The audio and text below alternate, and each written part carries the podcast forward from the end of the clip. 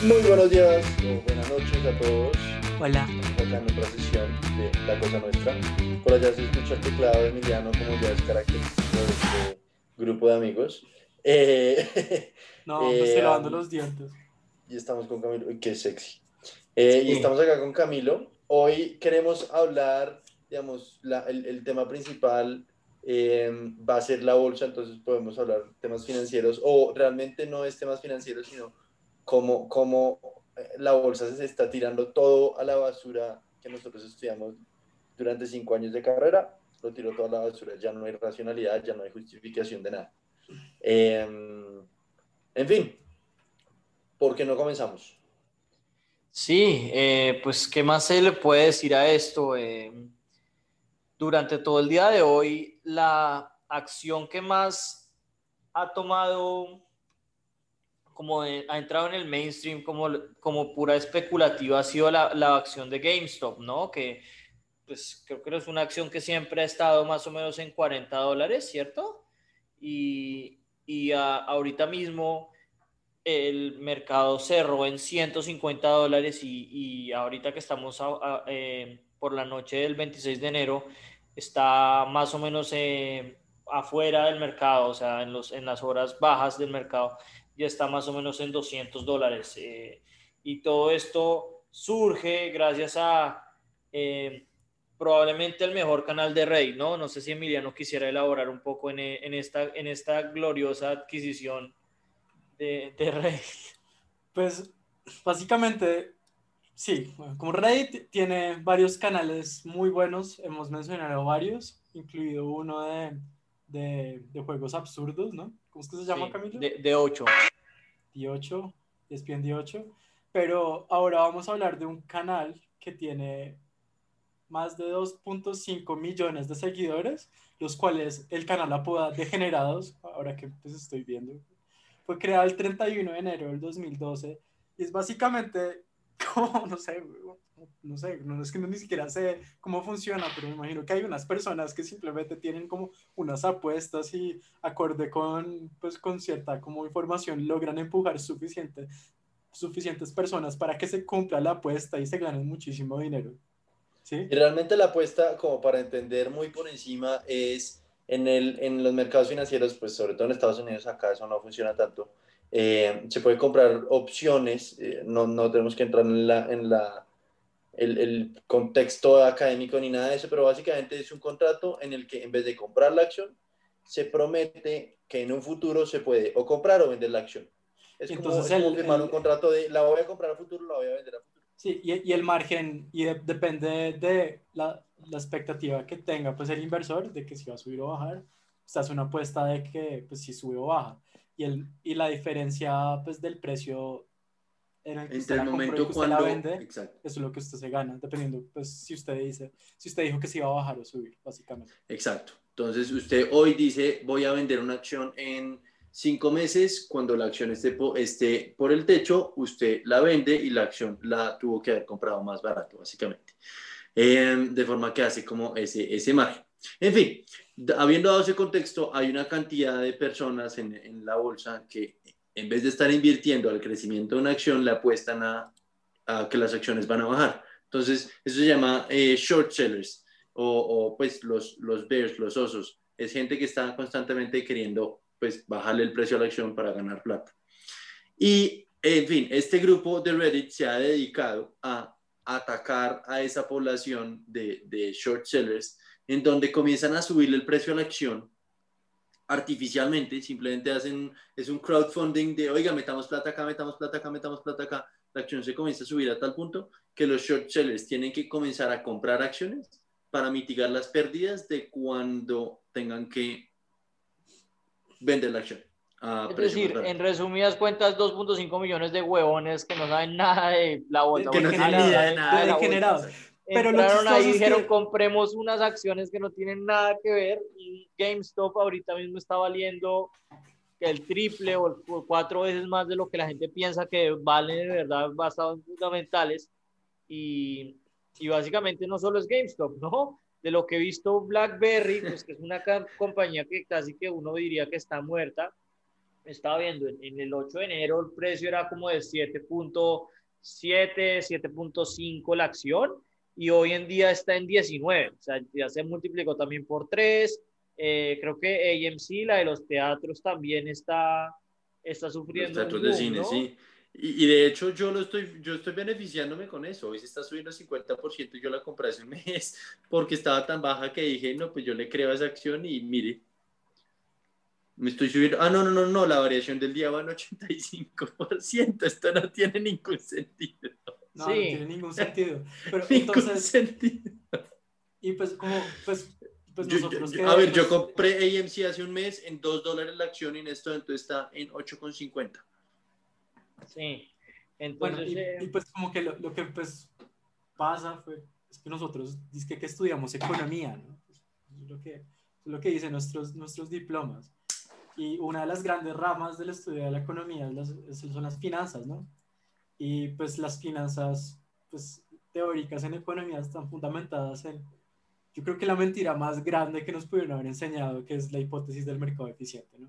Sí. Entonces, no sé, Camilo, ¿usted puede decir como los dos grandes como argumentos de la, de la del Efficient Market Hypothesis? No, o sea, de lo que yo me acuerdo, porque eso es una pura basura, como dice Emiliano, como que no, nadie la ha logrado como, todo el mundo sabe que es basura, pero nadie la ha logrado de alguna manera sustituir, porque No, revocar. nadie, la, nadie la va a revocar, pero mucha gente ha logrado eh, debatirla muy bien. No, no, no, no, no exacto.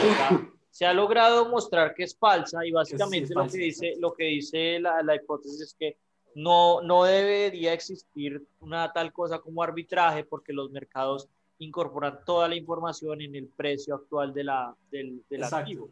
Pero hay otro. Entonces, e-, ese es el que uno, esos son como... Yo, yo, yo creo que pues, la mejor manera de entenderlo, si están interesados, es leerse una sección de un libro de, de Richard Thaler que se llama Misbehaving, que tiene una sección de finanzas que es muy, muy bueno y habla exactamente de eso. Entonces, Camilo se está refiriendo como a la primera parte del, del, de la hipótesis del mercado eficiente, que es que uno no le puede ganar al mercado. Esa es la primera como gran, pues como hipótesis de, y pues conclusión de, de, los modelos de finanzas. Y el segundo, que es, que es, que es el, el, más, más falso de todos, es que el precio está bien, ¿no? Entonces, que el, que, que, que, el precio nunca está mal en el mercado. No, no, no, precisamente, pues si, si, estuviera, si estuviera mal, precisamente lo que dicen es que eh, la gente, los, los inversores son tan inteligentes que entrarían a comprar y, no y aprovecharían el arbitraje, ¿no?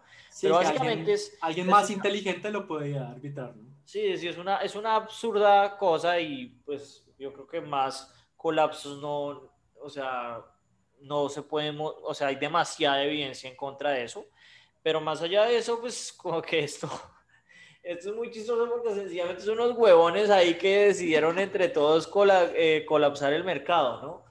Y, y, más allá de todo, o sea, porque pues esto obviamente que son burbujas que yo creo que dentro de nada colapsan, tienen que colapsar. Acá estoy leyendo un tipo diciendo ah, de ayer, yo no vendo hasta que esta cosa no llegue a mí. Para GameStop que está en 200. Parece, sí, sí, Esto hay que shortearlo. Sí, pero es que el, el, gran problema es lo que decía Keynes, que es pues el mercado puede permanecer irracional mucho más tiempo del que uno puede permanecer solvente.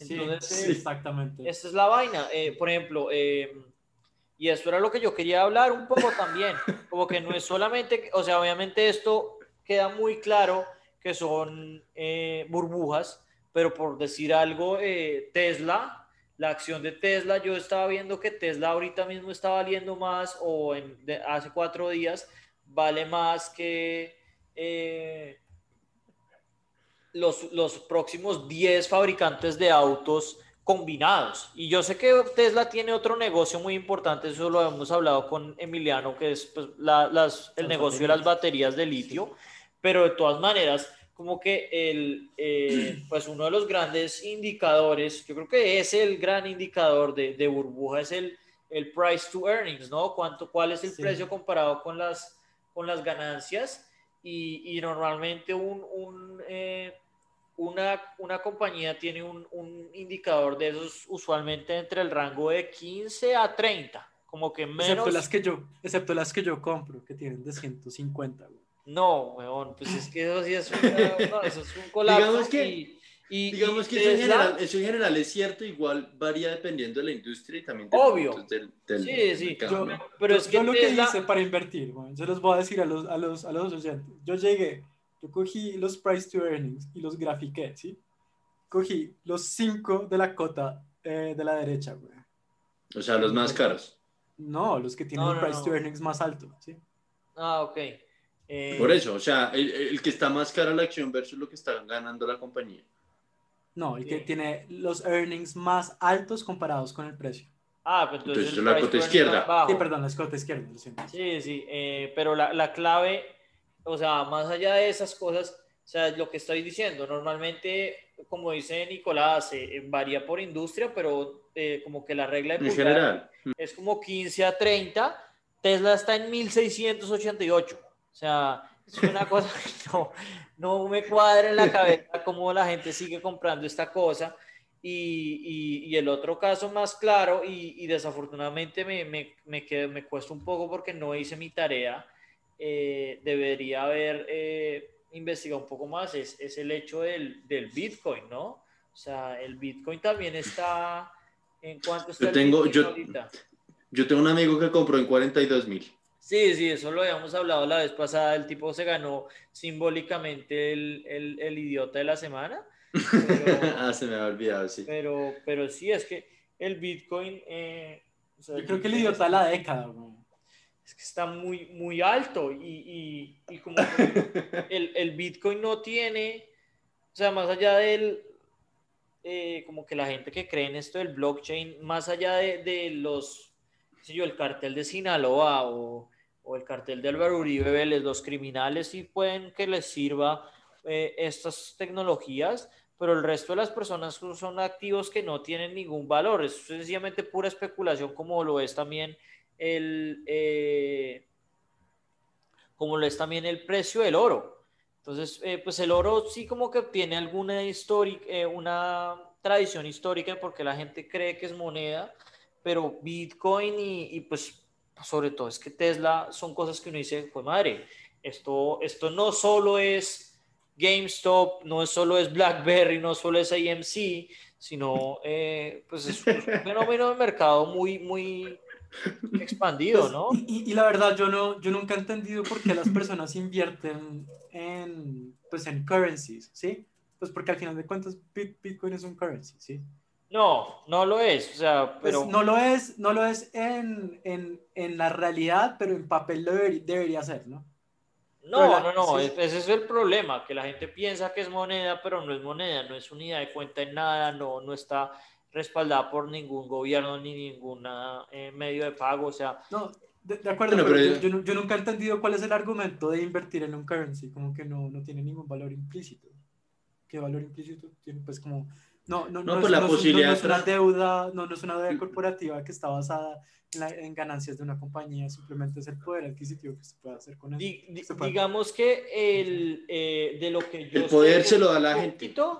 Eh, que es eh, de la, hablando un poco de, de, teorías alternativas, esta no es una teoría muy, muy mainstream, pero es la teoría que, que, que inició con Benoit Mandelbrot, eh, que es la hipótesis del mercado de fractales, que utiliza eh, leyes de poder y, y, precisamente todo esto de la geometría de los fractales para tratar de, pues no han podido predecir, pero tratar de describir al menos el, el comportamiento y lo que, lo que se ha logrado algo de, de, lo, de las pocas conclusiones que han logrado llegar es que eh, logran medir eh, la cantidad de ruido eh, de cada mercado, ¿no? Entonces, eh, la, hipótesis de los mercados eficientes propone que el ruido es ruido blanco, ¿no? Que es como que la caminata aleatoria, el, ¿cómo se llama? El, el, andar del borracho, como que no, no, no, debería, no debería poder tener ninguna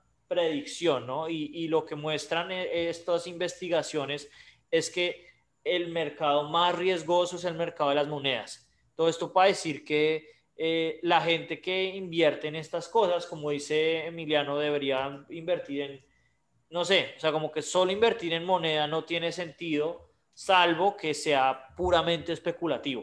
O sea, gente como George Soros que, que, le apuesta a que, el, a que la libra se va a colapsar y ese mismo día la logra, la logra colapsar, ¿no? Un poco los chinos de GameStop antes de que fueran los chinos de GameStop, ¿no? Ese es el ejemplo más famoso, el de George Soros apostándole a que, a que eh, la, tasa, la tasa de cambio fija de la libra no iba a poder aguantar, ¿no?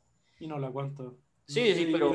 eso, eso, hay un paper de eso muy bacano. Sí, sí, entonces eh, eh, eso, era, eso es todo lo que yo sé, como que la gente que de verdad apuesta en monedas es la gente que, que de verdad está medio torcida, o sea, es la gente que de verdad la apuesta esa pura volatilidad porque esos son los mercados más riesgosos que hay. Ok, vale, interesante, entonces como que ahí me curio la duda. Listo, entonces, no sé, Nicolás, ¿usted, usted va a seguir Wall Street Bets para su próxima apuesta? No sé si Wall Street Bets, pero sí, pero sí voy a mañana a comprar una acción de, de GameStop a ver qué pasa.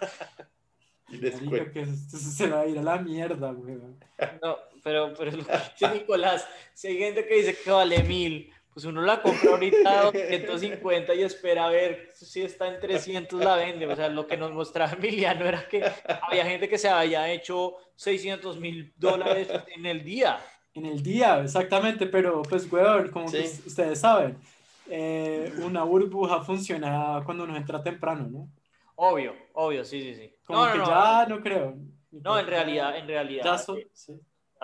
el, el, y lo que yo pienso es que más allá, estas son burbujitas que, pues que sí, van a, van a, van a ocasionar un shock en el mercado, pero yo creo que como que lo que trataba de decir con Tesla, con, con Bitcoin y estas cosas es que eh, lo que hemos hablado en el, en el, podcast hace mucho, ¿no? Que las, eh, las compañías financieras o el mercado financiero les está yendo muy bien, mientras que, el, eh, que de pronto no corresponde tanto a lo que le está yendo al, al resto de la economía, ¿no? Entonces, yo sí pienso que, que prontamente yo creo que tiene que llegar un ajuste, pero pues el gran problema es que uno no sabe cuándo, ¿no? No sabe cuándo vaya a ocurrir. Eh, pero bueno, pasando de los genios de Wall Street Bets, podemos ahora hablar de la genia, la genia de Natalia París, ¿no? La máxima ídola de Nicolás. Pues sí, Nicolás quiere. Pues,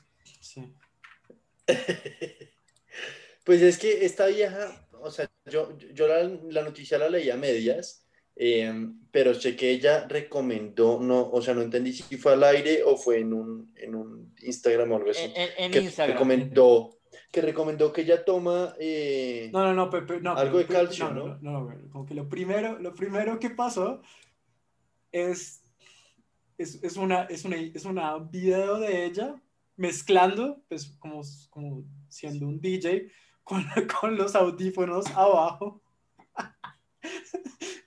mezclando en un yate diciendo, bueno, entonces un privadito entre amigos en el mar entonces pues todo el mundo le cayó diciendo como, oiga, pues estamos en medio de una pandemia, qué putas, eh, hay que cuidarse.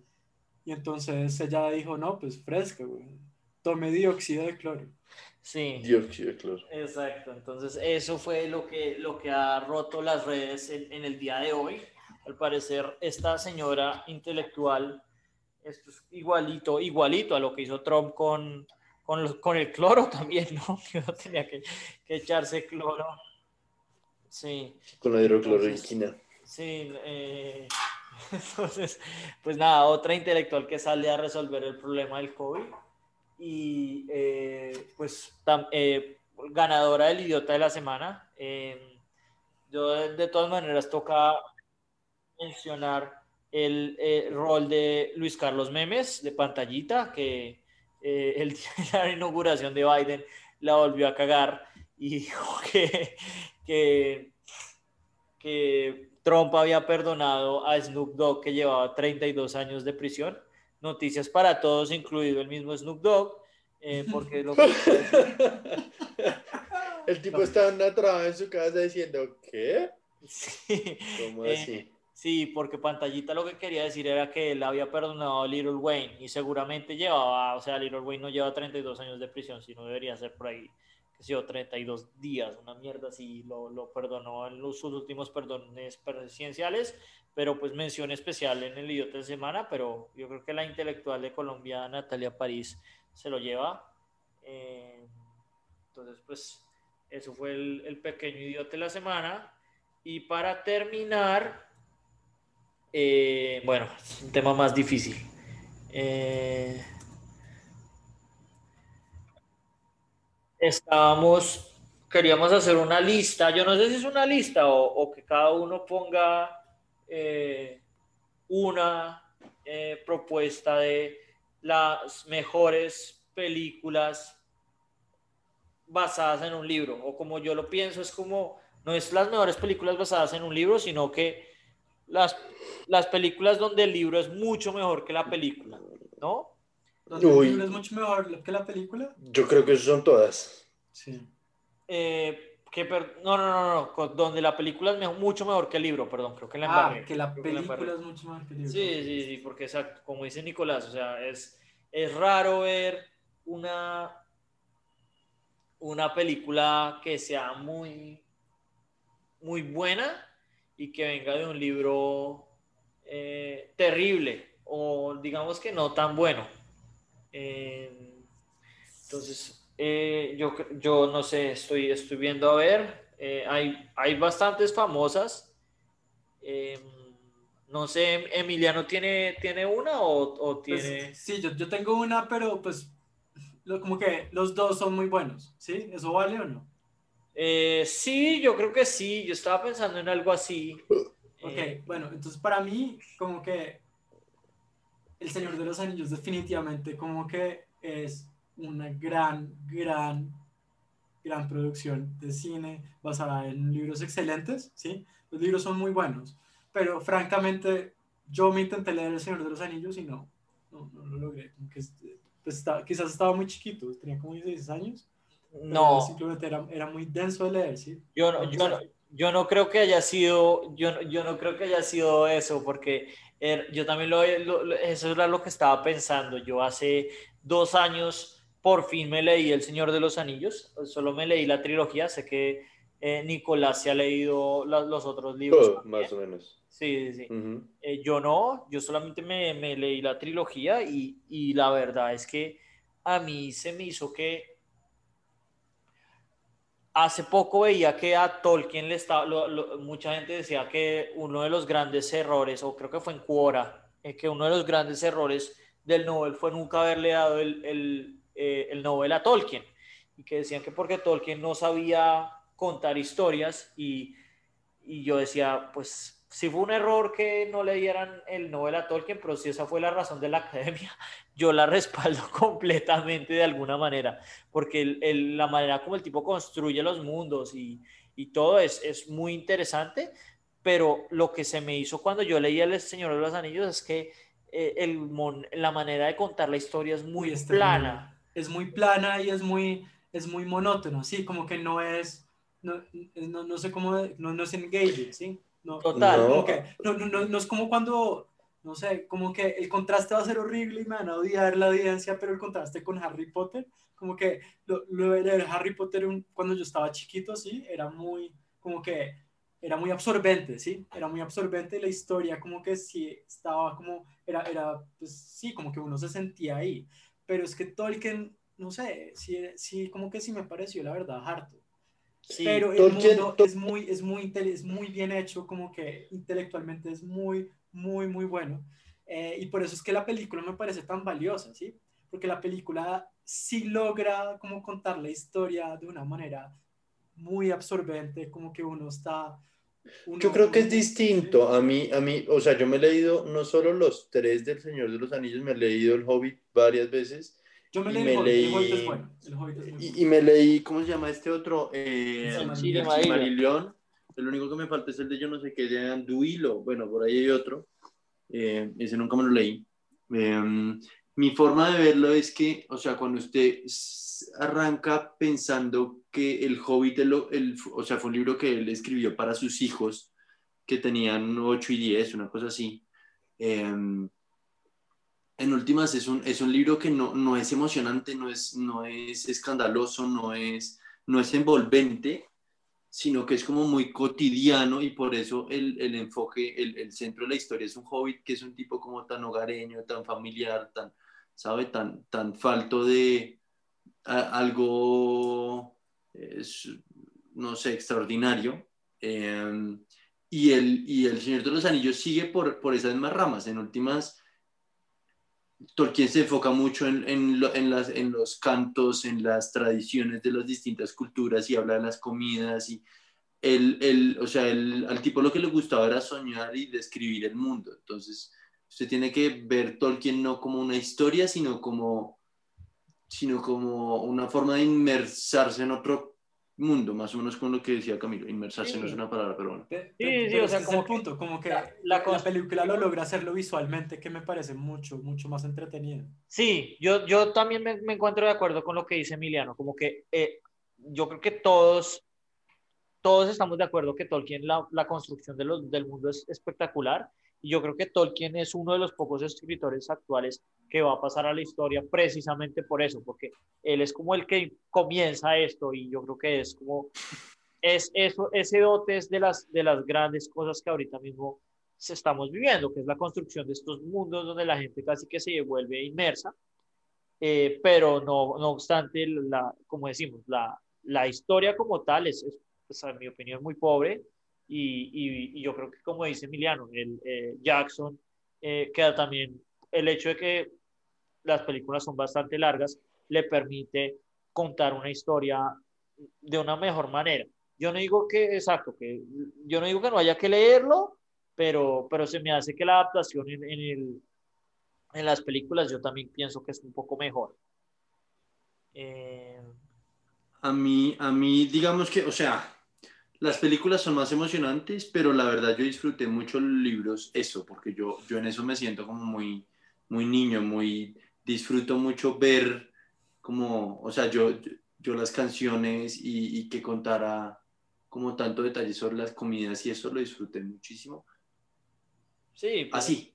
Es la misma mierda con, con Star Wars, por eso es que usted también a veces como que le gusta Star Wars porque muestran más y más cosas, entonces como que uno le permite meterse más en el universo, pero hay veces que la, la, la historia en Star Wars pues llevan siete películas. Sí, sí, sacrifican la historia, consta de abrir más universo y, y de lograr más detalles del mundo y vender más imaginación, eso es lo que están haciendo, ayudando a imaginar. Exactamente, no lo puedo haber dicho mejor. Bueno, eh, bueno ¿tiene otra? Yo estaba pensando en la de, la de Emiliano, para ser honesto, esa se me hizo muy, muy buena. Eh, yo, es difícil para mí decir esta, pero yo creo que esa es la, es la que yo voy a decir. Eh, la, la, otra es bastante obvia, pero te, estaba decidiendo entre dos. De pronto Nicolás va a coger la otra, entonces yo, yo prefiero no decirla. Pero yo voy a decir eh, The Shining de, de Kubrick. Bueno, eh, porque. Sí. El, sí, no, excelente, excelente. Porque en, en, en he leído, no me he leído el libro, he escuchado que es muy bueno, yo sí he escuchado que es muy bueno, pero cuando uno mira que todos los demás eh, adaptaciones de, Stephen King, ninguno ha logrado ser bueno, todos son pésimos eh, y que este no solamente sea bueno, sino que mucha gente lo considera probablemente la mejor película, una de las mejores películas de, de terror de la historia. La, la mejor. Sí, no, no ojo, por más, que, por más que a Stephen King nunca le gustara, ¿no? Exacto, y, y no le gusta es porque sí se varía un poco a, a la película. Eh, hay el libro, muy el libro es muy distinto al libro. Como que, de hecho, vi, vi, un análisis de la, de, de la película hace poco y el, como los una de las cosas que cambia mucho es que hay, hay, hay una, hay, una escena, hay, hay, una escena en donde ellos están saliendo, están entrando a la, al, a la, a la mansión, ¿no? Pues como al hotel. Y hay una nevada, o, o estoy equivocado. Creo que la nevada es después. No la, neva, la, nevada es cuando el, el, negrito está yendo. Sí, creo que okay, sí. Entonces, miren, como que el man está yendo, ¿sí? Y una de las cosas que cambia Stephen King, eh, que, cambia Stephen King a Kubrick es el carro en el que andan ellos, ¿sí? Como que el carro, y el carro es muy importante en, la, en, el libro, no sé por qué, ¿sí? Pero el carro es un Volkswagen rojo. Y cuando el negrito está, está yendo eh, en medio de la nevada, hay, una, hay, una, hay, hay un accidente, ¿sí? En donde hay un accidente de un camión con un Volkswagen rojo. Entonces, como que a muchas personas como que interpretan eso como diciendo como, jaja, esta, esta ya no es su libro, Stephen King, es, es mi película, ¿sí? Sí. me pareció interesante. Muy, muy, muy interesante. Hay, hay, un, hay un documental que, que, se dedica como a explorar los grandes detalles de, que toma Kubrick, porque Kubrick era conocido que era muy, yo creo que el director más detallista de todos los tiempos. Hay mucha gente que, que dice, se burla diciendo que eh, si Kubrick de verdad filmó el, el, el aterrizaje en la luna, no, no hubiera, se hubiera gastado 10 años solamente mirando en cómo, cómo se veía la nave. Que Era muy detallista, entonces como que es casi imposible que esa teoría conspiratoria fuera cierta, al menos ese es el chiste. Eh, pero hay un, hay un documental muy famoso, creo que es Room, no me acuerdo cuál es el. 42. Bueno. Sí, eh, pero ahí, ahí hablan de esa teoría, teoría conspirativa y hacen un argumento, incluso si no es cierto, como que el argumento es bien chévere, ¿sí? Sí, sí, es, es, eso es lo chévere, como que uno ve y puede que algunos estén locos, pero de todas maneras muestra eh, la gran atención al detalle y, y principalmente, o sea, de nuevo, me siento un poco mal porque yo he escuchado que The Shining, de hecho, es un muy buen libro, pero, pero para mí el hecho de que todos los otros libros de, de, Stephen King no hayan podido ser adaptados y este en cambio haya tenido el, el, el impacto que tiene. Y como decimos, de pronto es porque son distintos, son, pues son dos obras como que muy buenas pero distintas. Eh, habla para mí de, de, de la clave o, o del, de la buena adaptación que, que hizo Kubrick, yo creo. Entonces yo, yo pondría The Shining ahí. Ok, yo voy a irme por algo un poco más mainstream y es... es Halo o algo así. No, tampoco, tampoco. Yo, yo, Creo, yo creo que sé cuál es. dígalo porque yo creo que es la que, la que yo pensaba poner. James Bond. Ok.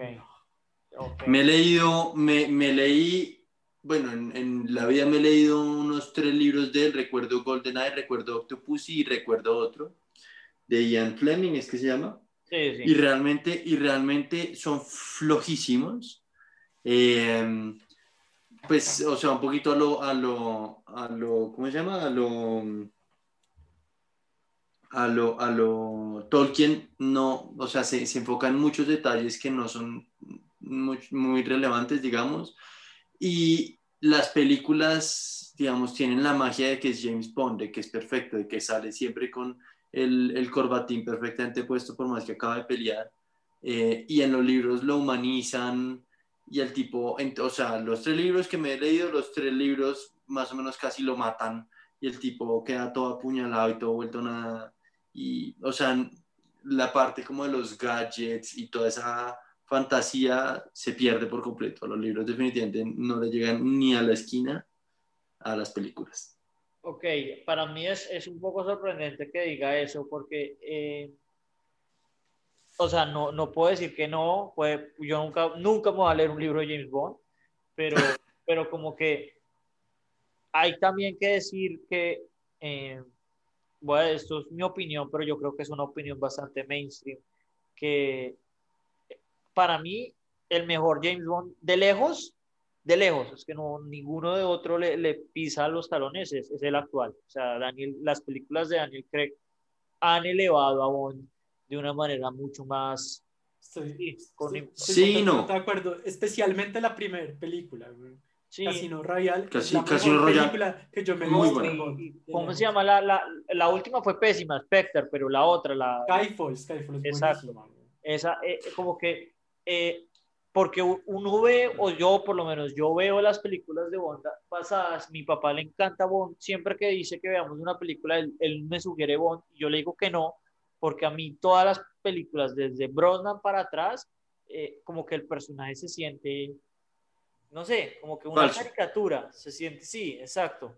Entonces, eh, no sé, o sea, yo, yo creo que es una buena elección si, si, si solamente fuera, estuviéramos hablando del Bond de Craig, pero, pero no sé, como que yo miro, por ejemplo, el eh, Doctor No y, y, y, humanizado ese personaje no tiene nada, o sea, es, un, es, una, no sé, a mí se me hace que es como una caricatura, se siente a veces como viendo la pantera rosa o eh, como que no, yo no veo en Bond un, un personaje completo con con matices.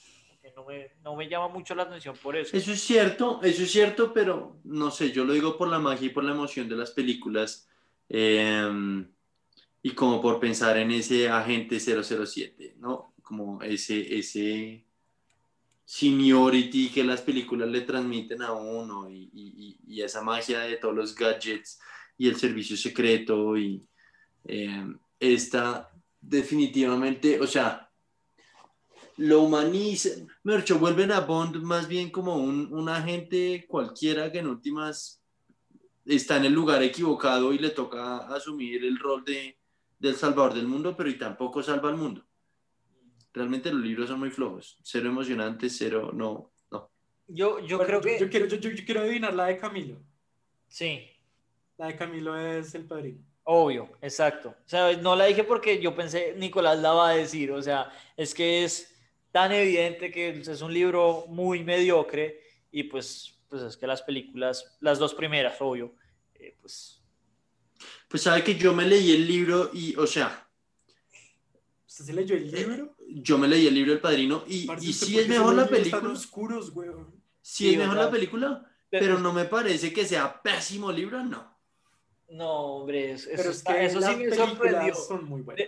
Si usted me diera 100 eh, adivinanzas, es decir, una, una, de las personas que de su vida conocido se leyó el, el padrino, jamás hubiera dicho Nicolás. no, el, el, o sea, el libro, a ver, no es, claramente no es el mejor libro del mundo, estamos de acuerdo, pero no es pésimo, pues. Eh, lo, lo, que pasa es que también hay que... Ahora, hay, hay un momento, hay un momento que uno hay un momento que uno está como en los zapatos del, del, conductor o yo ni entendí quién era el tipo. A ese nivel de, de, emocionante es el libro que no. Pero no es tan malo, en últimas pues pasa, o sea, es bastante cercano a las películas. Sí, pero, pero digamos que no, no, no, no, no. O sea, porque estamos hablando de los dos de las mejores películas de todos los tiempos. O sea, ah, no, no, no, no, no, no, no. Yo hablo cercano en, en cuanto a la historia. O sea, bastante ah, okay, lo que pasa pero, en el libro pasa en las películas. Pero pues digamos que es lo mismo un poco decir eh, que en El Señor de los Anillos, bueno, en El Señor de los Anillos es, de pronto es un mal ejemplo porque se comen mucho, se comen mucho, se comen, por ejemplo, de lo que me acuerdo a Tom Bombadil, ni lo mencionan en, en las películas. De, eso es bueno. Eh, de, es, para mí es bueno. Del primer, del primer libro se comen mucho. Y el, el último libro se comen final, los últimos 100 final, páginas. El final, cuando Bilbo vuelve a la, a la, comarca y toda esa historia con Saruman, también se la comen. Eh, también sea, se la muchas, comen, exacto, sí, se comen mucho. Que, que yo, que, que, sí, que se, se, se las comieron, eh, pero, pero gran parte de lo que sucede en el libro eh, igual sucede en las películas. La cosa es que, en nuestra opinión, de, creo que Emiliano también, pues Emiliano la puso y en la mía, hay veces que la película lo cuenta mejor, lo mismo. O sea, The Shining es muy buena, eh, pero pues si yo tuviera que escoger entre el libro y la película, me quedo con la película. Y, y, pues es lo mismo, o sea, puede que lo que pase en la película pase en el libro, pero pues sobra decir que la manera como Francis Ford Coppola lo, lo muestra es, es, muy superior a, a, lo que este huevón hizo, puso, creo que se llama Mario puso. A lo que hizo Mario puso, sí. Sí. Bueno, sí. También, ah, también quiero como, pues, mencionar que todas las películas de Kubrick son basadas en libros, si ustedes sabían eso. Todas las películas de Kubrick, todas, todas son basadas en un libro. El man nunca escribió un guion que no fuera basado en un libro. Wow. Y ¿Serio? Lo otro, sí. Y lo, Wow. y, lo, lo- y lo otro que quería mencionar, como que creo que sí, pues hay que mencionarlo, es también Hitchcock basó muchas de sus películas en libros, ¿sí? Y hay las dos grandes películas de Hitchcock que son eh, La ventana, eh, ¿cómo se llama? La ventana Y lo indiscreta. indiscreta. Pues en inglés se llama The, The Rear Window y... Pero The Rear Window de Hitchcock, weón, no esa mierda que hizo Shia LaBeouf, eh, no, la de Hitchcock, la vieja, weón. Esa película es muy buena y Vértigo, ¿Cuál que Shia LaBeouf? Parece Shia LaBeouf hizo un remake malísimo de esa película. Y, y, pues la película, mi, la fa- mi, mi película favorita de Hitchcock es Vértigo. Vértigo es basada en, en una, peli- en, un- en una novela francesa. Uy, no. Entonces, quería mencionar esos dos también. Rear Window, estoy completamente de acuerdo. Y Los pájaros, para mí. Eh, No, ah, yo, yo la verdad es que sí. yo soy un súper ignorante de Hitchcock. Yo solamente me he visto dos películas. Es eh, The Birds, exacto, The Birds es espectacular y mi película Buenísimo. favorita de, de todos los tiempos es Psycho. Y, Por favor, véanse Vértigo. Por favor. Sí, no, yo ya me la vi, pero no, no, no me gustó tanto. Uy, a mí sí. Oiga, yo la ventana indiscreta me tocó pararla unas seis veces del miedo Sí, que tuve. es, es que esa es la cosa, o sea, como que ver, ver, a, ver a Hitchcock, eh, o sea, las películas son espectaculares, pero le requiere a uno estar de, de, buen, am- de buen ambiente, como que uno no puede entrar un día de, de un día para el otro, uy, ¿sabe qué? Hitchcock.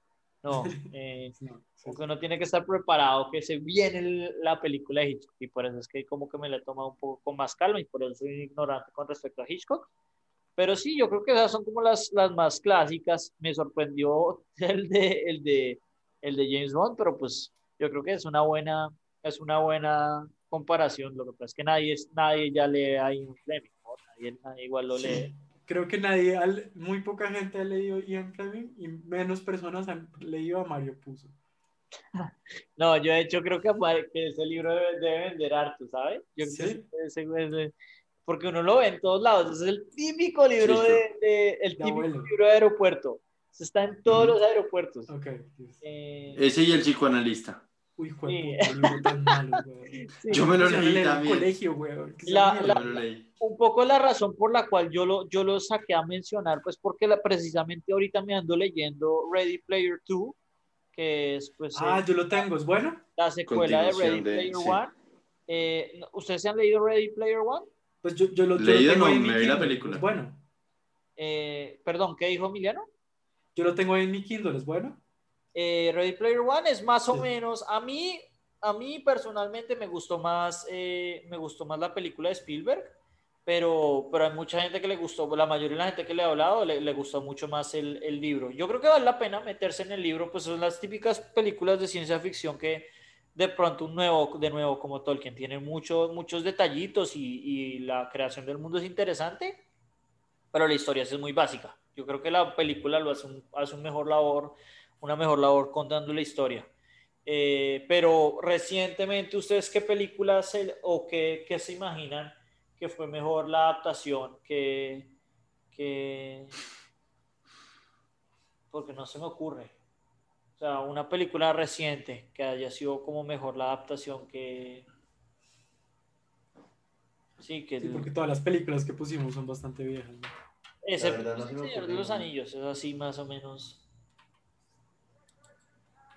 Sí, porque pues, más recientes, Bueno, ah, bueno. ellos- pero se me ocurría Fight Club, pero pues también es que también es, ya, ya tiene más de 20 años. Es que ya somos viejos, güey. Arrival, Arrival es que es un libro. Ah, sí. Paréntesis, hablando, hablando de, de, de Fight Club, descubrí esta semana que Alexa tiene una cantidad de, y de hecho se me va a aprender, tiene una cantidad de, de, de frases para, pues, eh, digamos, de películas eh, mainstream. Entonces, si quieren, les pongo uno. Alexa, I am your father. No, that's not true. That's impossible. No sé si alcanzan a oír. Eh, Sí, pero en fin, eh, pero- descubrí un huevo de, de, de series, dentro de esas tienen las reglas de Fight Club. Los, los, los beneficios que se gana en, en Nicolás para que Amazon lo espíe todos los Los días. pide todo el día, güey. Para que sepa Alexa. todo, güey. What's the first rule of Fight Club? Don't talk about Fight Club. Ok. Ahí está. Eh, pero sí, no, la verdad no se me ocurría. Yo creo que esa fue la que más se me ocurrió. Y, y, pues eh, Ready Player 2, le diría que... eh, Mira, la película me gustó. a mí me gustó mucho la película, pero no, no, no, me, no me leería el libro. O sea, yo me lo voy a terminar porque pues no son muchas cosas, pero, pero sí, yo creo que sí, haga algo aguantarse a que Spielberg, o probablemente no es Spielberg, pero el, el lacayo de Spielberg y pondrán a Spielberg de productor ejecutivo, firme la secuela. Eh, Siempre y cuando no haga de, B- de BFG otra vez. Qué sí, fiasco película. sí, pero, pero pues eh, por eso, pero él hizo Ready Player One y, y, pues no es que sea, no es que sea una de las películas más buenas que ha hecho Spielberg, pero es más o menos bien. Es una buena película. Aguanta. Sí, De acuerdo. pero sí, recientemente no me acuerdo de una mejor adaptación. Eh, O- eh, Oiga, venga, y como para, como para cerrar, les compartí, digamos, antes de cerrar, eh, porque veo que, que ya películas y no se nos ocurren, em, les compartí el Plan Nacional de Vacunación a fecha de enero del 21, sí, ¿no? No sé, opiniones, un rápido brainstorm de quejas. no, no, no, pues no, no, no se entiende una mierda. No, güey. ¿Qué, qué, qué putas es? Yo no sé por qué a los consultores les encantan los flujos de los diagramas. Sí, Los diagramas de ¿flujos? flujo, sí. Eso no sé, les encanta, weón. Yo nunca he sabido de una persona que lo sepa leer, aparte que la persona que lo aparte de la persona que lo construyó. Está hablando el de que son 51 millones de, de, de la población, después 35 millones sin inmunidad, menos los casos. Eso, exactamente ese, ese y el ese Y el los de de la abajo. página, espérense, Los de uy, los no, el peor, el peor ese, pero los peores son los que siguen, weón, el de el, el Las últimas tres páginas. flujograma ciudadano, weón. Por favor, miren el flujograma ciudadano. ¿Cuál? ¿Cuál? ¿Dónde, dónde está ese? Parce, el de me Ah, el último. Consulto mi vacuna COVID. Cumplo criterios, no me postulo, sí, etapa. Reviso agendamiento, me va. Sí, ese hijo de puta flujo, sí lo entenderá la No, a la madre, weón, eso es incomprensible. No, y el, el de estrategia ¿Qué pasa si yo quedo el, me- el mensaje de espera, weón? Que es, eh, que todo Sí. es muy incierto. No, no, no, la, la realidad es que es, es, es tenaz. eh, me, me parece, de nuevo, ya lo hemos hablado bastante eh, y pues, eh, pues parte de eso muestra que, pues, si, si Carlos, si la vacuna hubiera llegado tan rápido como llegó en Estados Unidos, pues Carlos Jormes Trujillo probablemente hubiera sido de los primeros vacunados y no se hubiera muerto de COVID, ¿no? O sea, como que eh, es el único país de los 15, en el top 15 de, de contagios que, que no ha empezado la etapa de vacunación en este país. Eh, pero llegando a los diagramas no entiendo ni mierda. O sea, no, no, No, no vi y el nada. último, el último, último sí que es incomprensible. Como que no, es que no, no entiendo, no, entiendo, ah, no entiendo cuál es la diferencia entre la estrategia. ¿Y la ruta? De vacunación y la ruta de vacunación. Sí, no, no, es- está, está tenaz. O sea, esto, esto parece hecho como por un niño de, ¿qué? ¿12 años? Además que usa- usaron como esos, esas imágenes predeterminadas como de Word. No sé, Sí. Nicolás, ¿eso, eso es una práctica común en el mundo de los consultores? De lo que yo No, en el, en el mundo de los consultores, la empresa se encarga de hacer sus propios diseños y los deja en un banco de, pues, en fin. Pero lo, lo- lo más importante es que nosotros, pues obviamente porque no somos de la población más vulnerable, eh, somos etapa 5 y de lo que yo Somos la, yo- como que fase 1 va a ser etapa 1, 2 y 3, que son eh, los trabajadores esenciales, la población más vieja y la población con, con, con comorbilidades y pues la, la gente que va al, al colegio. Eh, y, y esos son los que creo que se van a vacunar en 2021 y pues al parecer el inicio de la fase do- de, la, de la segunda fase eh, empieza en 2021, lo cual dice que probablemente o, o nos vacunemos en 2022 o nos vaya a tocar hacer lo que han hecho unos colombianos y volar a Miami a ver si nos vacunamos. Pues sí, weón. Y Yo creo que lo más 15 probable- a- Los menores de 16 años también, que se mueran, esos hijos de puta. Mire, yo hice el cálculo, yo hice el cálculo de, o sea, en- entre las últimas diapositivas tienen uno que es como el, el- la disponibilidad proyectada de vacunas. Hice los cálculos de eso contra la población por etapas y por las fases. Y mi cálculo es que el comienzo de la última etapa, o sea, la gente de 50 a 59, estará siendo vacunada por allá en diciembre. Bajo ese pronóstico. Bueno, Para nosotros sí, si bien nos va por allá hasta abril del otro año. No, nosotros nos vamos a ir a la mierda. sí, no, pero pues no, no nos vamos a ir a la mierda, nos vamos a ir a Miami, a que el Por cubano eso, que a se la mierda de Miami. de los cubanos eh, los venda, pero sí, sí, no, es, es, es, pues, bastante preocupante que, que nada, que arrancamos y pues que, y, pues que el, que el gobierno de alguna manera, pues eso ya lo cubrimos la vez pasada, pero que mintió con lo del COVAX, porque pues que, que, el, que, la- que el comienzo de la vacunación no sean vacunas adquiridas del gobierno, sino pues la estrategia de la Organización Mundial de la Salud, habla de, de lo, de lo terrible que ha manejado Colombia la pandemia. De hecho, antes de comenzar el podcast, hace como una hora, vi que Bloomberg había puesto a Colombia como de los tres peores países para vivir durante la pandemia y pues, pues los números creo que lo prueban, ¿no? Sí, Eh. definitivamente como que es una muestra de la ineptitud de este presidente y el ejecutivo de este país.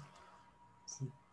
Pero bueno, no sé, yo no, yo ya no hablaré más mal de los uribistas, pues, por, por, por, por- no sé, porque, ay, ay, como Por miedo a que uno de los miedo, del podcast nos desmovilice. nos desmoviliza. Eh, bueno, como para no ponernos más darks, em, yo, creo que, yo creo que podemos cerrar la sesión con esto, ¿no? Eh,